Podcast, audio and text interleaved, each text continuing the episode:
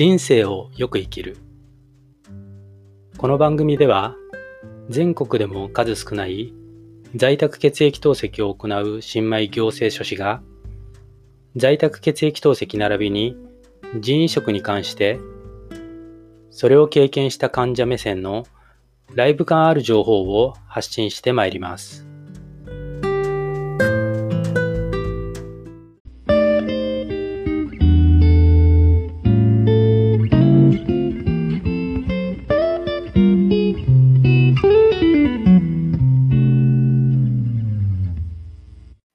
皆さん、こんにちは。こんばんは。おはようございます。人生をよく生きる。本日は2020年11月の30日、月曜日となります。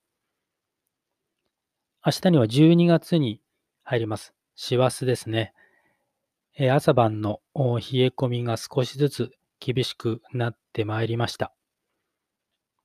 さて、今日ですけれども、ん少し、えー、テイストを変えた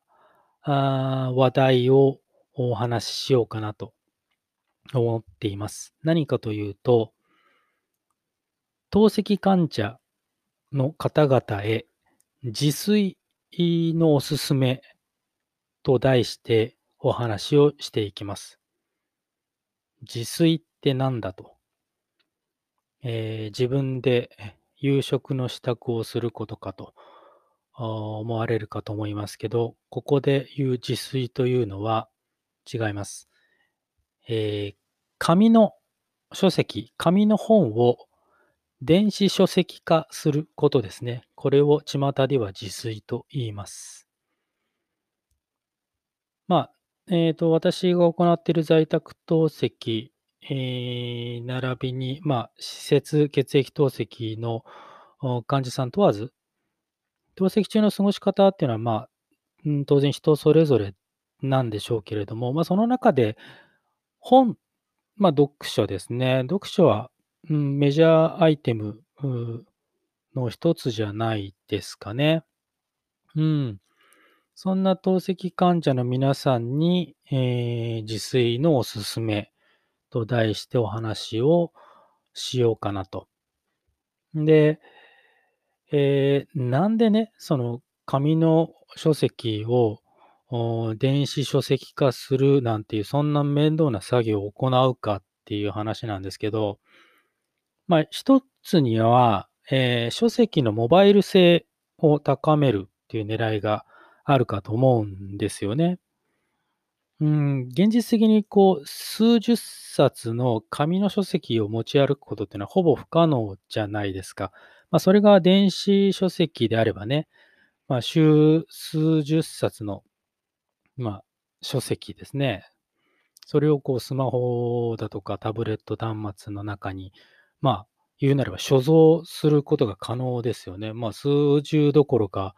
もしかしたら数百とかいくかもしれないですね。容量によっては。まあ、つまり、いつでもどこでも好きな本が読めるわけですね。まあ、形は違えど。まあ、数年前から、まあ、もっと前からかもしれないですけれど、読書離れが叫ばれる、まあ、昨今にあって、うーん、電子書籍の市場規模っていうのは上昇傾向にあるようですよ。あの、公益社団法人の全国出版協会なる団体があって、えー、それによる2018年の出版市場規模の発表によると、まあ、紙の書籍はね、5.7%減である一方で、まあ、電子書籍は11.9%増なんだそうです。で、またこの、まあ、紙書籍の電子化、自炊というのは、うーん、まあね、あの、今、だいぶその、最初からね、あの、新刊の段階で、もう電子化されている、電子書籍化されている場合が多くなってきましたけれども、んまあ、その電子書籍を購入するだけでなくてね、ご自身が今現在持っている紙の本を電子データ化する。まあ、このことによって、まあ、自宅のね、こう、本棚というか、収納スペース、こちらのスリム化を図れるっていうメリットもあるわけですよね。まあ、そんなこともありまして、うーん、今回は、うーん、ちょっと趣を変えて、えー現在在宅血液透析を行っている私が、この紙の書籍を電子化するという自炊という作業、行為、うーん、これを知った経緯からね、で、どのようにこう、私自身の読書ライフっていうのが変わっていったかっていう、そんな話をしていこうかと思います。まず最初に、私がこの自炊ということをするようになったきっかけの話をしようかなと思いますね。あの、透析中って、こう、シャント紙が、まあ、線子針をこう介して血液回路とつながっているので、まあ、少々不便だし、不自由な状態じゃないですか。あの、透析中にこのシャントを動かすと静脈圧がね、変動したりしますよね。で、まあ、施設のね、うん、透析だったら静脈圧が、あの、上限だとか下限のアラートが鳴ったらね、当然スタッフの方が来られて止めて、で、アラート解除して、まあ、透析再開ということになるんでしょうけど、まあ、在宅血液透析の場合はそうはいかないんですよ。あの、患者である私が、あの、こう自ら起き上がってね、機械の操作を行わなければいけないので、正直面倒なんですよ。できるだけ静脈圧のアラート鳴らしたくないんですよね。うん。つまり私としては、まあ、あまりシャント紙は動かしたくないんですよ。うん。まあ、そう考えるとね、こう、紙の書籍って、まあ、文庫だったら可能なのかもしれないですけど、こう、両手をね、使って、こう、読むっていう、こう、読書スタイルが基本じゃないですか。で、この両手使って紙の本を読むっていう、この読書ですね、に、少々不便さを感じてたんです。そんな私がまず目をつけたのが、オーディオブックでした。オーディオブック。最近、まあ、昨年ぐらいからですかね、あの、勝間和代さんの YouTube 動画を、まあ、見るようになって、まあ、そのあるプログラムで、うん、本を早くたくさん読むための3つのアドバイスと銘打った、まあ、テーマにしたあの番組があってですね、まあ、そこで彼女がおっしゃられていたのが、3つポイントがあって、まずは本の全部の章を読もうとしないということですね。で、もう一つは斜め読みがいいんだと。で、そっちの方が正しいんだという話ですね。で、3つ目に挙げられたのが、えー本は読むんではなくて、どんどんどんどんもうオーディオブックにして聞いちゃいましょうっていう、そんな話をされていたんです。で、あの、実は私自身はですね、うん、もともと読書の習慣が、まあ、ぶっちゃけなかったんですよ。あんまりね、活字が性に合わないというか、うん、もともと読書習慣がなくてですね、うん、文字を読むっていうのがちょっと億劫だったりするんですよね。だから、この読まずに聞くっていうのがね、私の性分に合ってるかなと思ったんですよ。なかなかいいなと。うん、いい世の中になったなと思ったんですが、うん、オーディオブックって若干ね、値段高めですよね。まあ今はだいぶ値は下がってるんでしょうけど、あオーディブルとかね、ああいうサブスクのサービスもあったりして、うん、だいぶ、うん、敷居は低くはなってきてるんですけれども、うん、まあ、プラスアルファして、こう、オーディオブック化されている書籍っていうのも、まあ、正直、まだまだ数が少ないのが現状ですね。現状のようです。で、まあ、そもそも論としてね、あの、オーディオブックをやってみたんですよ。やってみて感じたのは、こう、本を読んだ感っていうんですかね。読んだ感じとか、まあ、何を理解した感じ、理解した感っていうのが全くなくてですね、なんかすっきりしなかったんですよね。あの、先にご紹介した勝間和代さんの YouTube 動画でお話しされていたんですけど、このオーディオブックのね、音声をこう3倍速、または4倍速で聞き流しても、全体の数パーセントは人間の脳には刷り込まれているんだと。で、この作業を繰り返し繰り返し行うことで、知識の定着が図れるんだということはおっしゃっていたんですね。ただ少しはね、こう読んだ感というか理解した感というか、ちょっと手応えを感じたいなと思ったんですよ。そうすると、うん、音声のみ、音声オンリーというのは、ちょっと私にはバチッと合わないかなと思ったんですね。うん。つまりできれば、音声を聞きながら、同時に文字情報も目で追いたいなって思ったんです。うん。で、そこで次に考えたのが、この電子書籍を読み上げてもらおうっていう、まあ、自分の中ではフェーズに入っていくんですね。で、その話をちょっとしていきますね。電子書籍であれば、本を持ち歩く必要がなくなるわけですね。この本っていうのは紙の本ですね。もうかさばる、重さのある本を持ち歩く必要がなくなると。で、モバイル端末であれば、もう何十何百の、まあ、本ですね。データ化された本を持ち運べて、まあ、透析中もね、片手で読めますよね。片手というか、まあ、あのタブレットなり、スマホをこう、片手で持つなりね、ちょっと膝の上に置くとかね、そういうふうにすれば手軽に読めます。で、しかも、このモバイル端末の音声読み上げ機能っていう、この機能を使えば、あの、読むだけ、聞くだけでは、こう、不十分な理解度っていうのは、少しは高まるかなと思ったんですね。あの、電子書籍化された本が、まあ、最近ではまあ増えてきて、まあ、まあ、冒頭に言いましたけど、もう新刊の段階でね、まあ、ビジネス書なんかはほとんどもう電子化が同時にされてる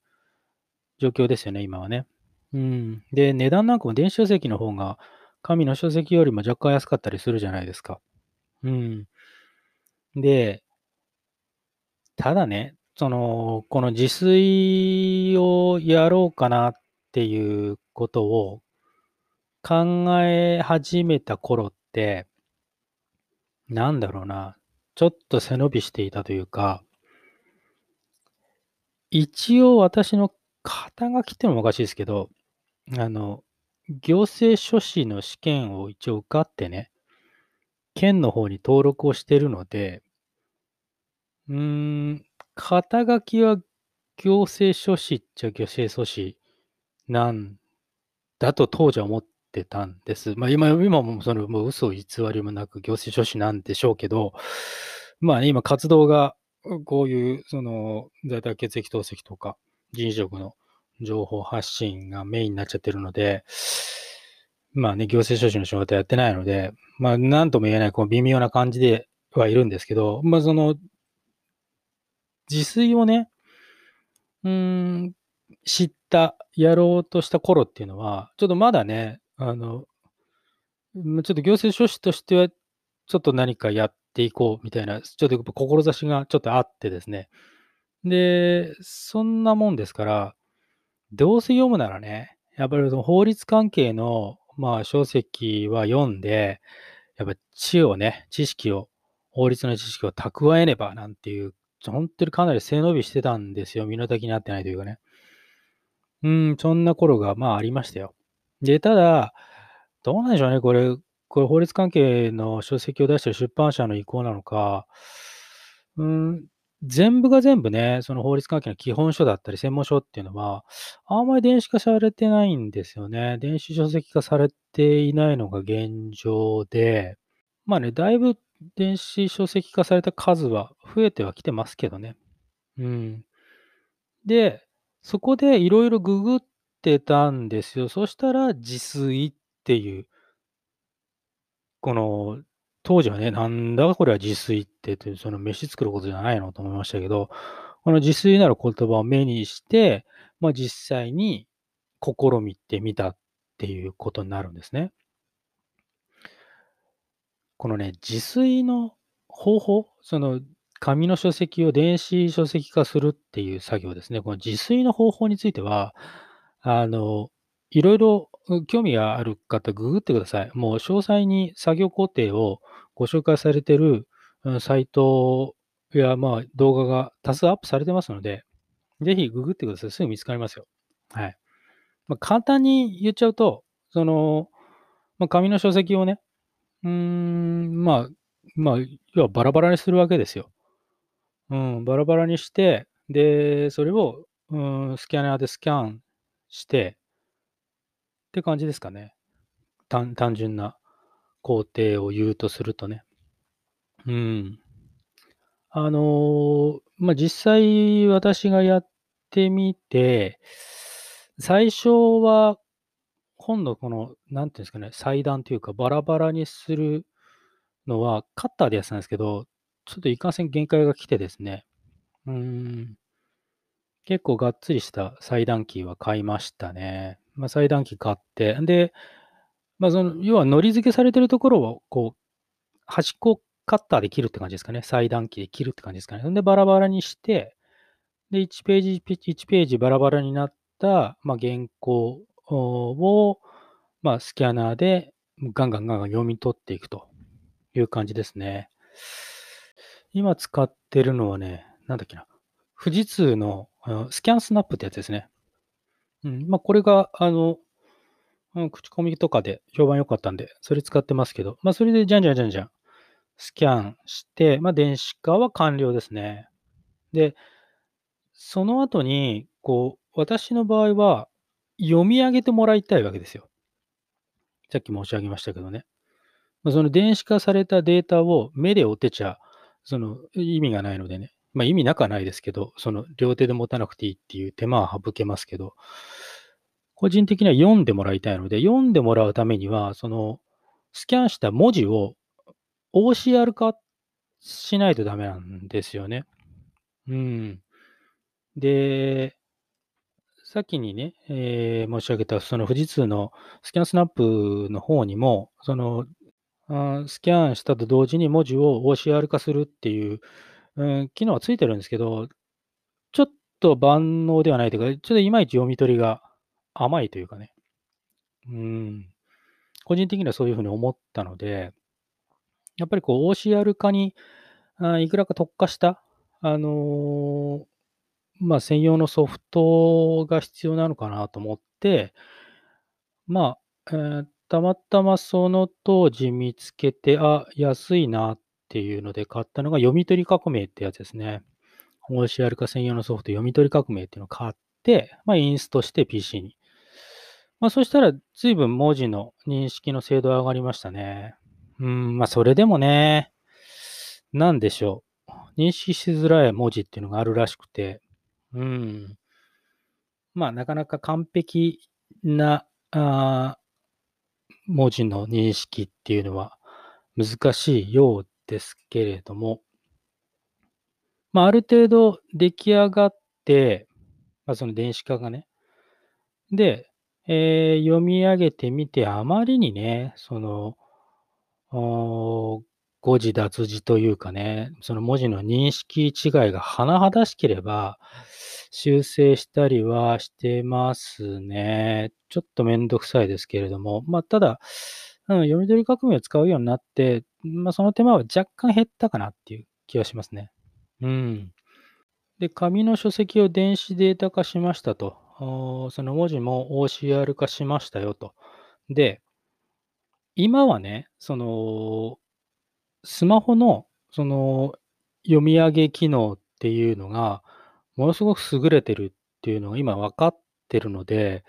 あの、それを中心に使ってはいるんですけど、そのその当時は、あの、お Android でいうとトークバック機能っていうのかな？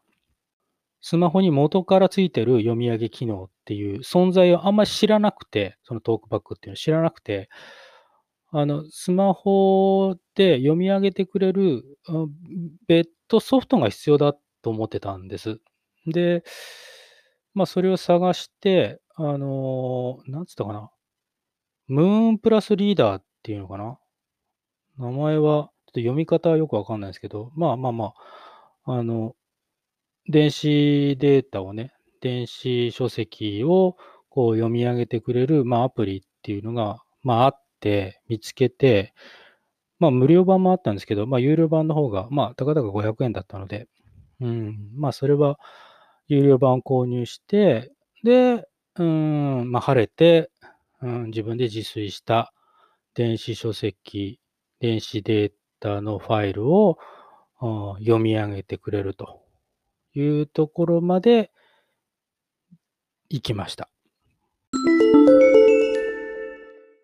この紙書籍を電子書籍化するっていう、この自炊っていう、まあ作業自体はね、まあ手間っちゃ手間ですよ。ただ、あの、自炊して、まあ良かったなっていう点があって、で、それの話をしようかなと思うんですけど、あの、まずは、よくあの、積んどくって言いますよね。まあ、買ったはいいけど読んでないっていうね。ああいう積んどくしてあった、その紙の書籍っていうのを読むことができました。はい。あの、先ほどね、ま、ちょっと背伸びしてたみたいな話のくだりで、その法律関係の基本書だとか専門書、うん、まあ、ちょっと調子のいいこと言ってましたけど、まあ、その、その名の通り、こう、調子に乗ってですね、こう、身の丈に合ってない、こう、専門、法律の専門書なんかを、紙のね、専門書を購入はしたものの、ま、積んどくしてたんですよ。うん。あのー民法がね、改正された時なんかっていうのは、いや、最新の法改正を知らなきゃなんて、こう思ってですね、関連書籍を、まあ、多数、購入したもののね、うん、まあ、案の定というか、なかなか読み進めることができずに、まあ、積んどくですよ。うん。で、まあ、さらに調子づいてですね、こう、あの、こう、弁護士の方なんかはね、こうご用達なんでしょうけど、判例100選っていうのがあって、まあ、そんなものも読んでね、理解できるはずもないくせに、判例百選なんかも買っちゃって、まあ、当然、積んどくですよ。うん。なんじゃこりゃと。全然わからんぞと。いうことだったんですが、これらの書籍を積んどくしてたね、法律関係の書籍を自炊したんですよ、思い切ってね。ガッチャンガッチャン切って、スキャンして。そしたらね、あの、まあね、その、理解はできないでしょうけど、こう、積んどくしてあったということは、手に取ることすらしてなかった状態が、まあ、言うなれば、手に取ることはできるようになったわけですよ。電子化したことでね。まあ、タブレット、スマホで、いつでも見れる状態にはなったのでね。で、しかも、こう、読み上げるわけですよ。うん、読み上げてもらうわけですね。アプリなり、そのトークバック機能なりでね。で、まあ、うん、先に言った、その勝間和代さんのおっしゃった、その斜め読みじゃないですけどね、こう、じゃんじゃんじゃんじゃん、まあ、即聴するわけですよ。うん。聞き流しをするわけですよね。まあ、それが可能になったと。まあ、まあ当然ね、理解はできませんよ。まあ自信持って言う話じゃないんですけど、ただ、これまでね、一切、まあ、買ったはいいものの、一切目にも触れていなかった、積んどくしてあったあ書籍というものを自炊したことで、一応、まあ、見聞きするようにはなったわけですよ。うん、かっこよく言うと、あの、0から1にはなったんですよね。うん。これは良かったなと。いうのがありますね。うん。それと、まあ、良かった点といえば、こう今まで読む機会のなかった分野の本っていうのを読むようになりましたね。まあまあ、結局聞くようになったってことなんですけど、あの、これ自炊をね、やるようになってから、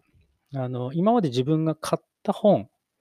ていうか、まあ、うん、買ってあった本、うん、にプラスして、こう、古本屋に行ってね、まあまあ、ブックオフですけど、ブックオフに行って、こう、掘り出し物をこう、購入するわけですよ。うん。で、うん、これまで、こう、見聞きしなかったというか、こう、あ意識もしなかったジャンル、分野の本を手に取るようになりましたね。まあ、ブックオフなんでね、古本なので値段も安いですから、まあ、買いやすい、購入しやすいっていうことですよね。なかなかこう、新刊でね、定価で買うってなると尻込みするような、うん、ジャンル分野の本というのも、こう、手軽に、気楽に、えー、買うことができますからね。で、まあ、その一つのジャンルが哲学ですよ、哲学。絶対に交わることのない分野でしたけどね。うん。はい。まあ、哲学に関する書籍は結構、あのブックオフで買って自炊して、えー、聞き流してますよ。まあ、これもね、あの、先ほどの法律関係の書籍と同様、理解はできませんよ。まあ、威張るこっちゃないですけど。ただ、これも、まあ、全く未知の分野ですからね、自分にとってはゼロだったんですよ。ただ、その自分の中でゼロが1になったっていうね、これはやっぱり自炊がもたらした効用だと思ってます。で、まあ、何よりね、私自身の読書ライフ変わりました。あの、冒頭にちょっとお話しましたけど、やっぱ基本的に読書嫌いなんですよね。活字が嫌い。うん、本をじっと読むっていうのが習慣になかったんでね。ただそういったあの人間の読書ライフは変わりましたよ、自炊でね。うん。あの、読書が習慣化しましたよ。あの、透析中はね、まあ、どうしてもね、その、楽しい YouTube 動画とか、あの、Netflix の動画とかね、動画とか映画とかね、海外ドラマとかに、まあ、すって気持ちはいっちゃいますけど、まあ、それでも、あまあ、30分なり1時間とかね、うん、透析中に、こう、電子書籍を聞き流すっていうことは、透析中できますからね。うん、そんな習慣はこれまでなかったですよ。だから、そもそも読書っていうの、紙の書籍を、まあ、手で持って座って、こう、字面を追って読むっていう、そういった読書の概念そのものが私の中で変わったかもしれないですね。だから本は読むもんではなくて聞くもんだと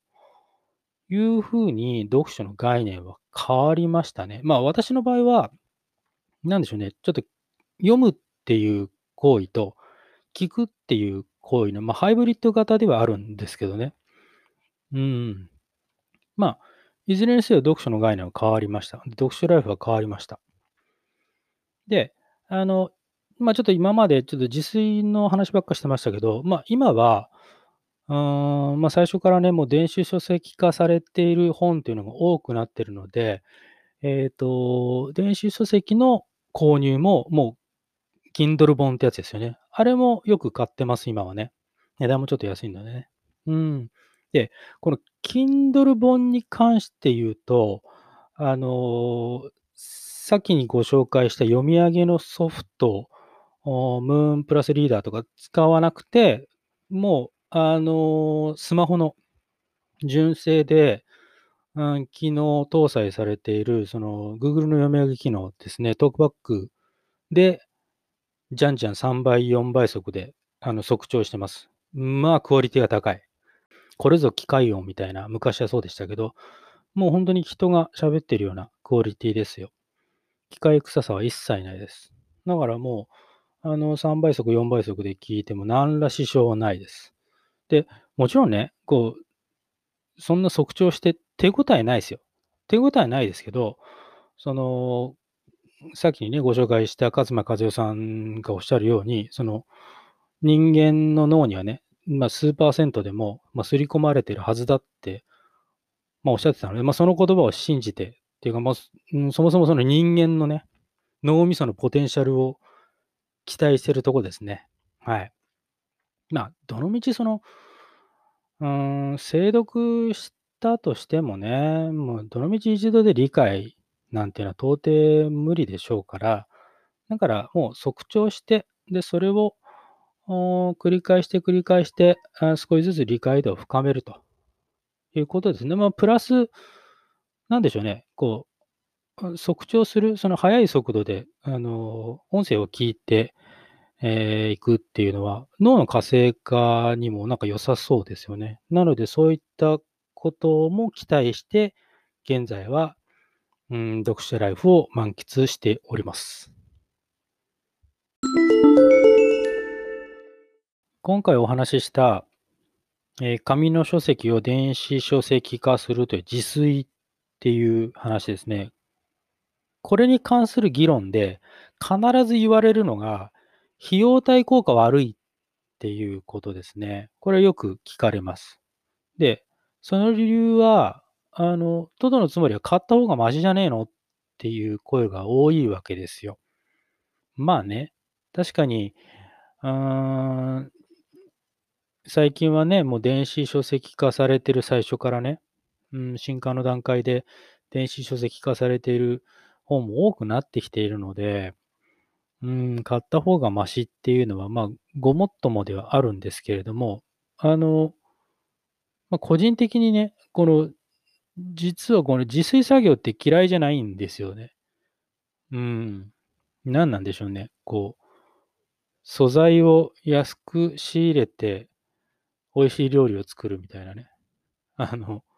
自分好みの作品に仕上げるっていうような、こう、達成感みたいのがあってですね。うん。いや、これはもうその費用対効果云々っていうちょっと次元じゃないかもしれないですけどね。まあ、確かにね、その世の、サラリーマンの方とか、まあ、そのお忙しい方々にとってはね、もうただただ無駄でしかないでしょうけど、まあ、まあ、いずれにせよ、私にとっては、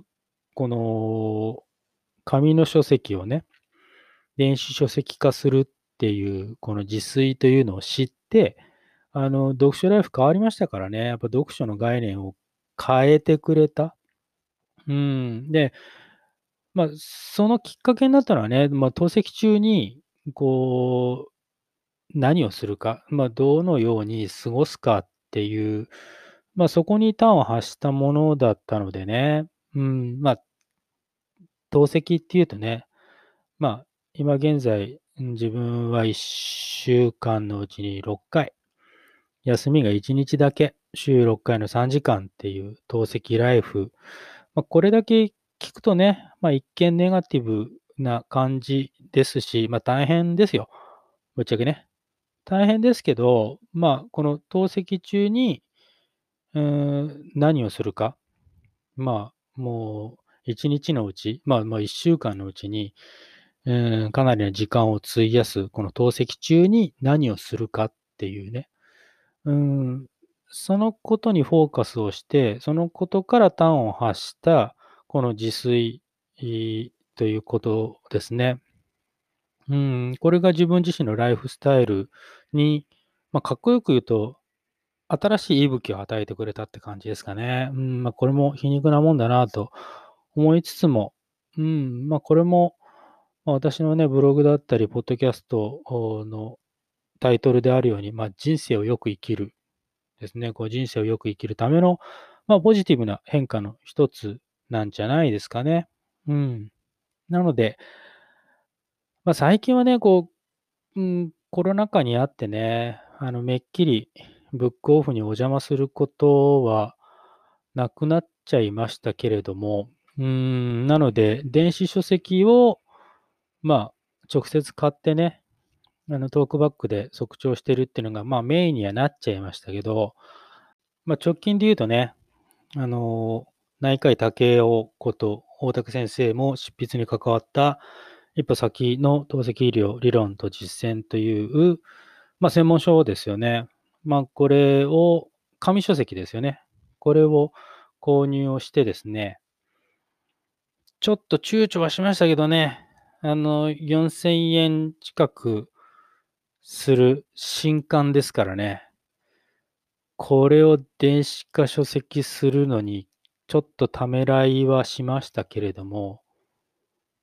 まあ、読まないよりマシですもんね。まあ何よりもその、読むことが大事ですから、うん、目を通して、で、まあ、医師ではないのでね、専門家ではないので、その、しっかり今熟読して、精読して、あの、理解をして、っていう、そこのレベルまでは必要ないと、まあ、勝手ながら思っているので、うん、まあ、どんなことが書いてあるんだろうなっていうことが、全体を通して、えー、見れば十分なのかなと思ってますので、もう、まあ、積んどくが一番害ですからね。なので、もうここはもう腹決めて、バスンとやりました。ね、電子書籍化しましたので、あのー、少しずつ、うん、速調していこうかなと思っております。